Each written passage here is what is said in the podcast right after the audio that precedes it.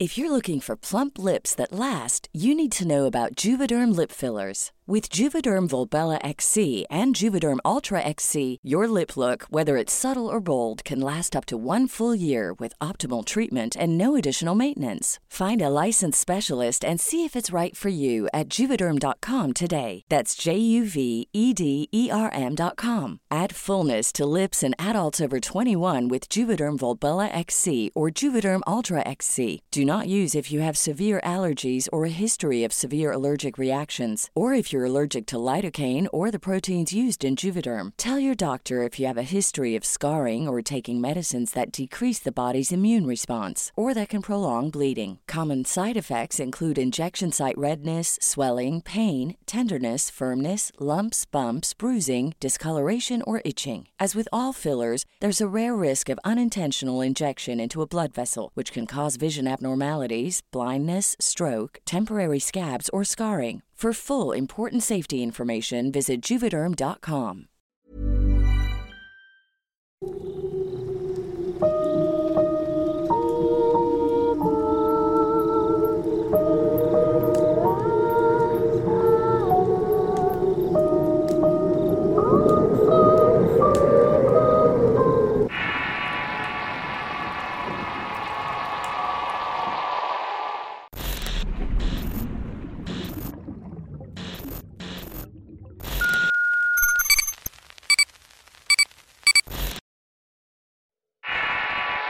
bruja de la cueva. Historia escrita y adaptada por Eduardo Liñán para relatos de horror. Mi tío Damaso compró unas tierras en el estado de Coahuila. Toda su vida había ahorrado dinero para su retiro y vio la oportunidad de hacerse de una propiedad en un ejido cercano a Cuatro Ciénegas. La propiedad consistía en una extensión de tierra considerable y una construcción a medio terminar. En medio había una planicie desértica rodeada de cerros y era todo.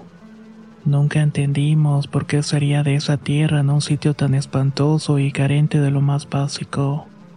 El ardiente sol, la falta de agua y las limañas que habitaban en ese lugar lo hacían menos habitable. Pero él insistió en irse a vivir ahí. Pensábamos que había llegado al final de su vida y quería morir en la más horrible soledad rodeado de la nada, aunque con cielos azules y la calidez del desierto. De noche era otra historia. Temperaturas heladas, silencio y una sensación extraña que te hacía temerle la oscuridad. En esas condiciones vivía el tío y con el paso de los años acostumbró esa vida de carencia y soledad absoluta. Pero sucedió que el tío murió debido a un cáncer del estómago que lo consumió y caímos en la cuenta que sus motivos eran para irse a recluir al desierto. Su muerte fue muy triste, sobre todo para mi padre al ser su único hermano. Lo sintió y lo deprimió durante varias semanas, siendo él el único en su funeral en aquella comunidad donde vivía su hermano y luego de volver nos contó que había sido enterrado en el desierto. Así lo había pedido y no tenía más posesiones que esa casita de material en medio de la nada la cual había dejado mi padre. Él realmente no sabía qué hacer con ella ni con el terreno que conformaba la herencia. Pero cierto día que lo acompañamos a ese lugar para sacar algunas cosas y limpiar para intentar vender el sitio. Al llegar nos dimos cuenta que en realidad era un sitio con cierta belleza a pesar de las carencias. Tenía magia y encanto y nos dimos cuenta que en realidad el tío no vivía solo. Había unas casitas de lugareños y personas de rancho. Algunas parecían tener algunos borregos y animales de corral a los cuales nos hacía difícil de creer, pues el lugar no ofrecía agua o comida realmente. Así que nos imaginamos que las personas que vivían en esos sitios llevaban todo o sabían dónde encontrarla. Y era cierto, el tío tenía una cisterna que estaba llena de agua, además de semillas y otras cosas que ocupaba para sobrevivir. No me imaginaba cómo podía vivir en ese lugar. Y después pensé que mi padre quería vivir de la misma manera. No iba a sobrevivir y nosotros tampoco, ya que apenas llegando el calor abrasador hizo que sudáramos y sintiéramos mucha sed. El calor era infernal, pero había otra cosa que comenzamos a descubrir a medida que nos adaptábamos al sitio. La naturaleza que rodeaba el lugar era muy alta a pesar de ser una planicie desértica.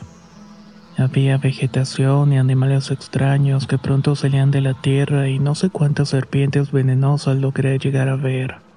Había uno que otro camaleón y aves que nunca había visto. Una mañana me fui a explorar el sitio caminando por un largo sendero polvoriento.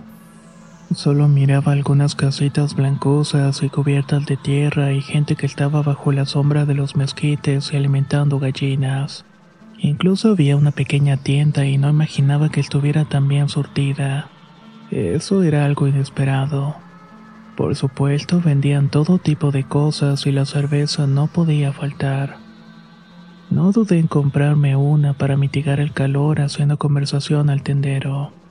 Este me contó que ese lugar era muy especial, que había gente viviendo ahí desde hacía muchísimos años. El desierto les daba de comer y trabajo y muchos vendían biznagas, animales de encargo y cosas por el estilo. Cosas que sinceramente no imaginaba que compraba la gente. El tío Damaso, según los dichos del tendero, se había convertido en un hombre del desierto. Estaba siempre acompañado por un perro y salía a buscar vestigios prehistóricos entre montañas y cuevas. Vivía de eso, de vender puntas de flecha y herramientas de piedra a los turistas. Resulta que el sitio era un punto de encuentro para exploradores y gente que andaba en bicicleta. Y en efecto era un lugar que te invitaba a pasearte por ahí debido a su habilidad con los animales. El tío buscaba serpientes de cascabel para extraerles el veneno y venderlo a los laboratorios. Su fama había crecido y cuando el tío murió muchos sintieron la ausencia, en especial mi padre. El tendero de igual manera me contó que ese lugar había una planta bastante buscada por chamanes. Producía ciertos efectos curativos y la prueba era como el tío siguió el consejo de uno de esos chamanes. De esta manera prolongó su vida lo más que pudo, pero finalmente el cáncer lo terminó venciendo. Había cierta energía mística en ese lugar y más cuando veía gente indígena de la región que tenía cierto magnetismo en sus rostros. Estos estaban quebrados por el tiempo y tostados por el sol. Caminaban descalzos, vistiendo de manta, y uno de estos hombres era amigo de mi tío. Al verme, me saludó efusivamente como si me conociera desde hacía mucho tiempo. Me dijo que era amigo de él y que me había reconocido por el linaje que tenía. Decía que mi tío tenía facultades para ser chamán, pero al ser algo alcohólico le impedía concentrar su energía en otras cosas pero de haber seguido el camino del chamanismo hubiera podido salvarse y curarse a sí mismo. En ese momento llegó mi padre y de igual manera lo saluda y lo invita a su casa al saber que es uno de los amigos del tío. Haría una comida para saber más de la vida del tío en el desierto. El hombre gustoso aceptó por lo que nos fuimos caminando por ese sendero polvoriento hasta llegar al refrescarnos con algo de agua. Iniciamos la conversación y el chamán luego de beber unas cervezas con mi padre se le soltó la lengua. Comenzó a platicar acerca de la vida de su amigo y cómo lo había conocido. Fue durante una noche después de que él había ido al desierto a buscar serpientes y puntas de flecha. Andaba muy tarde y apenas regresaba y antes de entrar a su casa se encontró con el chamán que le preguntó si había ido al lugar conocido como la cueva de piedra. Mi tío le confirmó que sí, pero además le contó que había visto extrañas apariciones en las inmediaciones de ese cerro. Al salir de la cueva miró en el cielo unas bolas de fuego que iban atravesando las cumbres a gran velocidad. Luego se postraron sobre unos huizaches sin quemarlos a pesar de que el fuego era bastante aparatoso. Pero nada se quemaba alrededor de esas bolas de fuego. El chamán le confirmó que eran brujas mujeres del desierto que habían alcanzado un nivel de conciencia y entendimiento de los elementos tan profundo, que en su contacto con la naturaleza y con las fuerzas del mal las habían conducido a vender su alma al diablo. Todo a cambio de obtener ciertos poderes y uno de ellos era envolverse en fuego para poder volar. El chamán las había estado cazando, pero nunca imaginó que fueran varias. Debían tener mucho cuidado porque esas figuras al abandonar su humanidad eran muy peligrosas. Era gente de ahí mismo de los pueblos del desierto. Al ser descubiertas, escapaban al desierto y ahí permanecían hasta que llegaba la sequía y la sed les hacía salir de las cuevas. Era sabido que acababan con familias enteras cuando las desafiaban. Eso le había pasado a un ranchero que criaba borregos y otras propiedades en el lugar. Al enfrentarse contra estas apariciones, un buen día amaneció muerto. No tenía ni una sola gota de sangre y estaba en medio de un camino polvoroso. Además de esto, le habían sacado los intestinos y lo habían colgado en el alambre de púas que delimitaba su terreno. Fue un acto bastante atroz y la gente comenzó a tenerles miedo y respeto a estas apariciones. Pero el tío era algo incrédulo al respecto, quizás por no vivir ahí, por no saber mucho sobre las costumbres de ese lugar. Así que no lo tomó tan en serio en estas historias. Solamente era un fenómeno desconocido que posiblemente tenía una explicación, pero nadie se había dado la tarea de buscarlas. Sin embargo, ocurrió que cuando estas manifestaciones comenzaron a acercarse a la comunidad donde vivía, la gente empezó a tenerles miedo. Había una psicosis colectiva y comenzó a apoderarse de todos. Apenas caía el sol, todo el mundo se ocultaba o estaba al pendiente de sus puertas y ventanas. No querían que las brujas entraran y se llevaran a los niños. Lo peor llegó cuando esos temores se hicieron realidad y la aparición de esas bolas de fuego por los cerros eran señales de malos presagios y desgracias por pasar. Estas comenzaron cuando una familia rompió el silencio de madrugada. Se dio cuenta que uno de sus hijos había sido robado y otra más afirmaba que habían encontrado el cadáver de su pequeño debajo de la cama.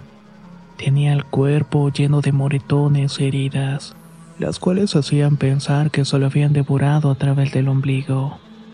A partir de ahí las desapariciones empezaron a ocurrir sin que nadie se diera cuenta.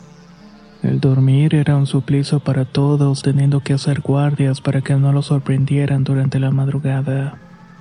Pero por alguna extraña razón la gente se quedaba dormida sin remedio.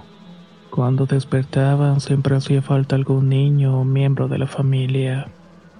Y esto era a pesar de que todos dormían juntos y nadie se explicaban cómo era que se podían robar a las personas. A veces los pobladores que perdían sus familiares tenían suerte y podían encontrar sus cuervos maltrechos y sin sangre en los montes o caminos pudriéndose al sol. Pero otros ya no los volvían a ver. Esto provocaba la zozobra y el temor de mucha gente que comenzó a abandonar la comunidad. Y era cierto, había muchas casas abandonadas y otras que parecían estar habitadas. Pero dentro de estas no había nadie y todo estaba clausurado. Ryan Reynolds here from Mint Mobile. With the price of just about everything going up during inflation, we thought we'd bring our prices down. So to help us, we brought in a reverse auctioneer, which is apparently a thing. Mint Mobile unlimited premium wireless. Have to get 30, 30, bit to get 30, bit to get 20, 20, 20, bit to get 20, 20, bit to get 15, 15, 15, 15 just 15 bucks a month. So, Give it a try at mintmobile.com/switch. slash $45 upfront for 3 months plus taxes and fees. Promo rate for new customers for limited time. Unlimited more than 40 gigabytes per month slows. Full terms at mintmobile.com. Hold up. What was that? Boring. No flavor. That was as bad as those leftovers you ate all week. Kiki Palmer here, and it's time to say hello to something fresh and guilt-free. Hello Fresh. Jazz up dinner with pecan-crusted chicken or garlic butter shrimp scampi. Now that's music to my mouth. Hello Fresh. Let's get this dinner party started. Discover all the delicious possibilities at hellofresh.com.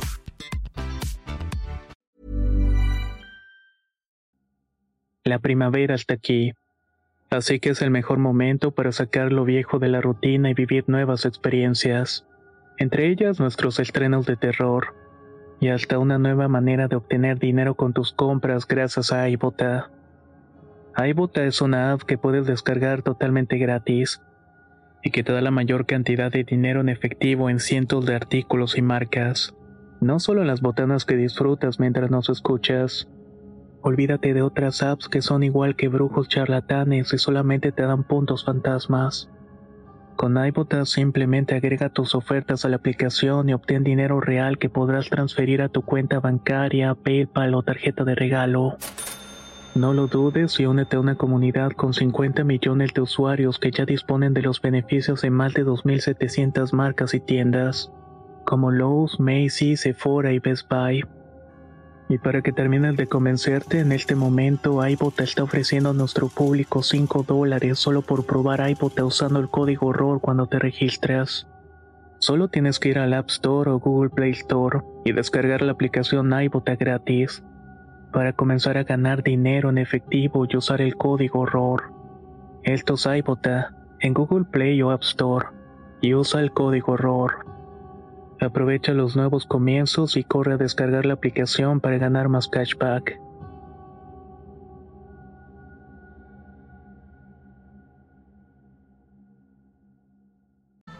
Fue por ese motivo que una familia huyó de ese lugar y vendió la tierra a la propiedad donde vivían. En ese tiempo el tío compró esa tierra por muy bajo precio sin saber realmente el motivo y esa familia terminó casi regalando el terreno. Siendo precisamente porque su pequeño hijo fue robado por esas bolas de fuego y su cuerpecito fue encontrado hecho pedazos en el patio trasero. Ahí donde ahora nos quedábamos a dormir. Era demencial e inquietante y todas esas historias que contaba el chamán lo hacía con una seriedad y una frialdad en sus palabras.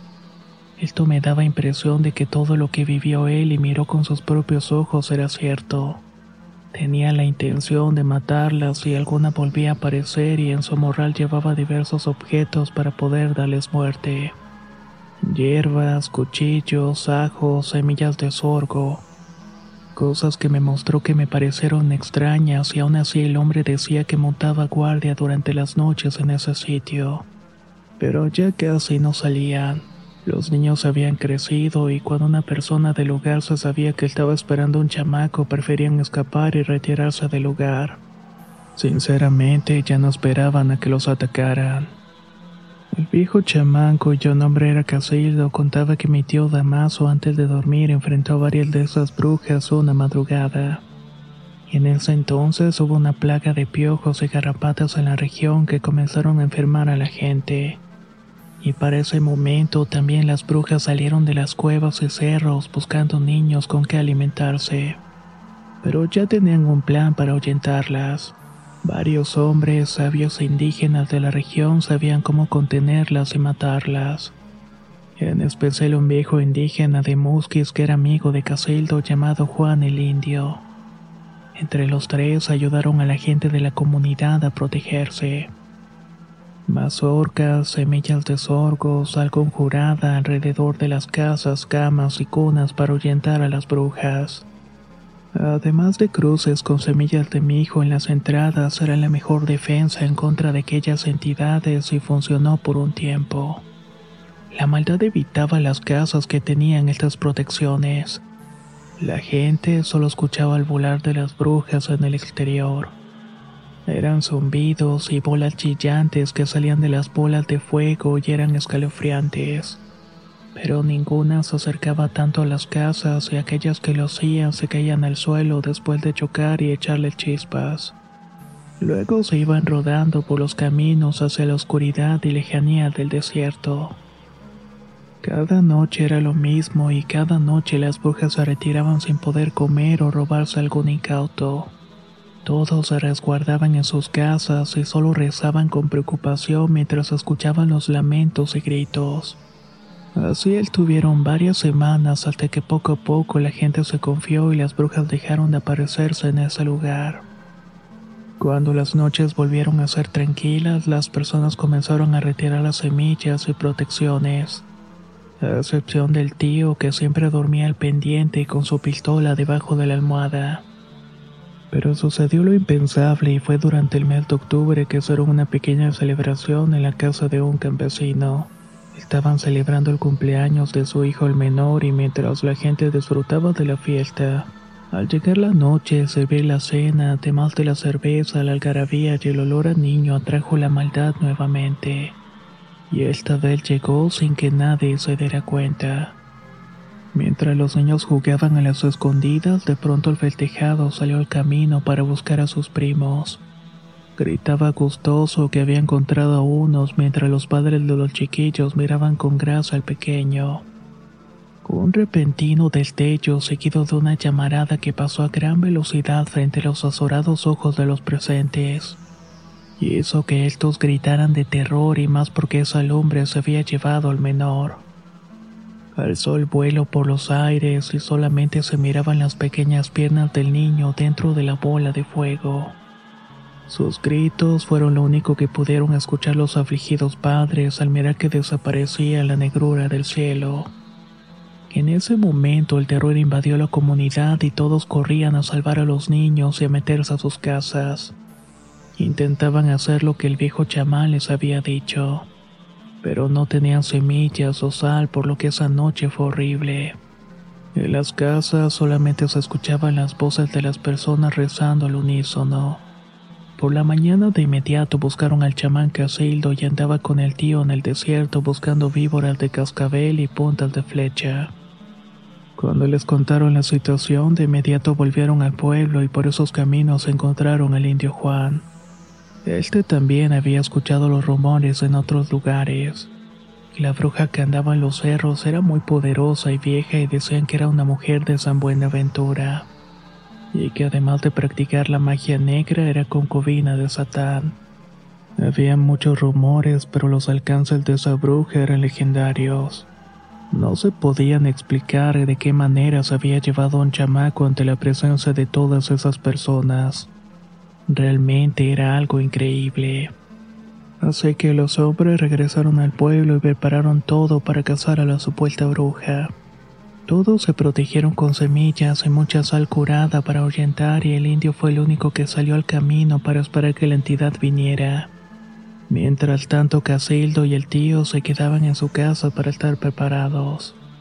Y entonces ocurrió un evento trágico. Durante la madrugada, mientras el indio Juan rezaba algo, el cielo nocturno se iluminó con el fuego de la bruja. Era una notable bola de lumbre de color verde que hacía un ruido escalofriante cuando se posaba en los árboles.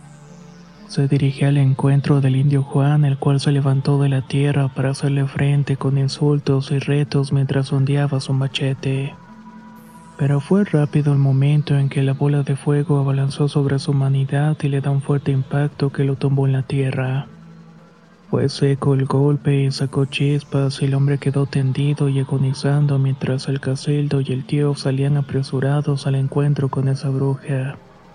La misma se alejó dando brincos por las copas de los árboles en tanto los hombres revisaban al indio, dándose cuenta que tenía el rostro enrojecido y el cuello roto.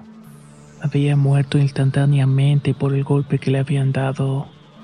El terror apareció de nuevo y la gente no salía de las calles por temor y de igual manera comenzó un éxodo a otras tierras al ser inseguro quedarse ahí. Las muertes de los pobladores comenzaron a suceder continuamente, y cada noche sin que nadie pudiera detener a la bruja de la cueva de piedra como le empezaron a llamar. El tío siempre fue un hombre muy bragado e impulsivo, de tal suerte que cuando miró a toda la gente asustada y los rumores de que esa bola de fuego estaba llevándose a los niños, créame que no se quedó con los brazos cruzados. Se preparó una mañana con ayuda del chamán Casildo preparando sal, semillas de sorgo y curaron además las balas de la pistola del tío. Así como un cuchillo y quemaron unas rocas en una alumbrada santa como la llamaba el chamán. Pues él sabía utilizar una onda y con esas piedras podía tumbar a la bruja. Todo estaba listo al caer de la tarde y era buen momento para emprender el éxodo. Iban a ir a la cueva de piedra, un paraje en medio de uno de los cerros en pleno desierto. Era un lugar conocido por el tío y el chamán. No esperaban encontrar algo, pues había una infinidad de cuevas en esos cerros.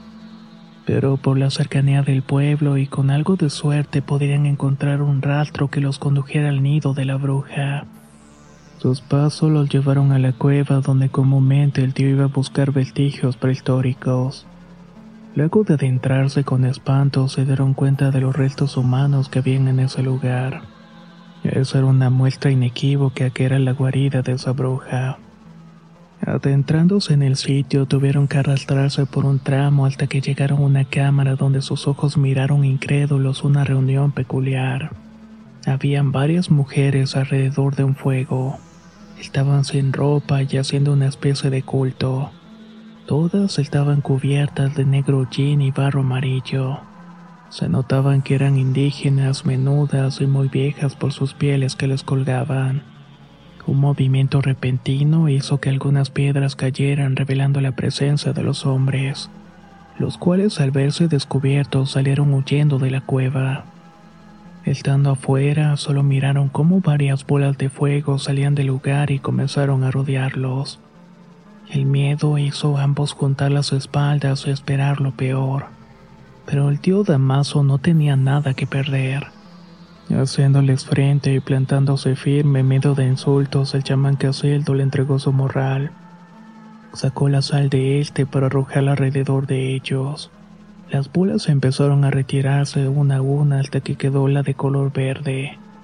Esa era por mucho la más grande. El tío ya había visto cómo atacaba, así que en cuanto miró que la bola tomó impulso para dirigirse hacia donde estaba, mañosamente pone machete frente a él. La entidad chocó con la hoja sacando chispas para después emitir un quejido escalofriante. La bola de fuego perdió el vuelo rodando por el camino de tierra hasta que se detuvo en una boca de la cueva. El tío no podía creer que miraba a una mujer agonizante y con una herida en el rostro. El chamán le dijo que así se miraban las brujas, quemadas y llenas de tizne y no la conocía pero sabía que era una mujer indígena del monte. Sin mediar más, el tío sacó su pistola y le descargó varios tiros a la vieja agonizante quedando muerta al instante. Después solo regresaron a la comunidad y se resguardaron por días y noches esperando que las brujas nunca más aparecieran. Antes de morir, el tío le entregó sus cosas al chamán para que nunca bajara la guardia y no dejara de vigilar el cielo y las montañas. Y si aparecía alguna bruja debía acabar con ella. Nosotros estábamos sorprendidos de la historia que nos estaba contando Casildo. Teníamos incertidumbre y cierto temor de imaginar que todo eso fuera posible. Veníamos de la ciudad y creo que esto resultaría muy parecido para cualquiera que se topara con este tipo de historias. Pero una noche antes de irnos de la casa del tío miramos el cielo estrellado del desierto en compañía de Casildo y al mirar una extraña luz a lo lejos en la punta de un cerro tan solamente nos dijo, Miren, esa es una bruja muchachos. Con esa idea me quedé y cada vez que visito la casa del tío miro al cielo esperando ver esas bolas de fuego. Aunque sinceramente espero que éstas no se acerquen tanto a nosotros.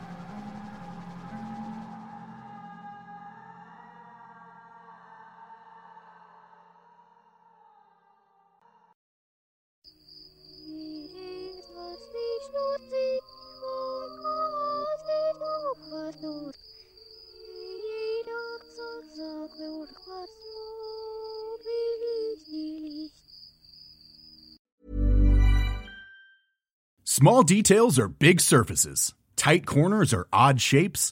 Flat, rounded, textured, or tall. Whatever your next project, there's a spray paint pattern that's just right. Because Rust new Custom Spray 5 in 1 gives you control with five different spray patterns. So you can tackle nooks, crannies, edges, and curves without worrying about drips, runs, uneven coverage, or anything else. Custom Spray 5 in 1 only from Rust-Oleum Hold up. What was that? Boring. No flavor. That was as bad as those leftovers you ate all week. Kiki Palmer here, and it's time to say hello to something fresh and guilt-free. Hello Fresh. Jazz up dinner with pecan-crusted chicken or garlic butter shrimp scampi. Now that's music to my mouth. Hello Fresh. Let's get this dinner party started. Discover all the delicious possibilities at hellofresh.com.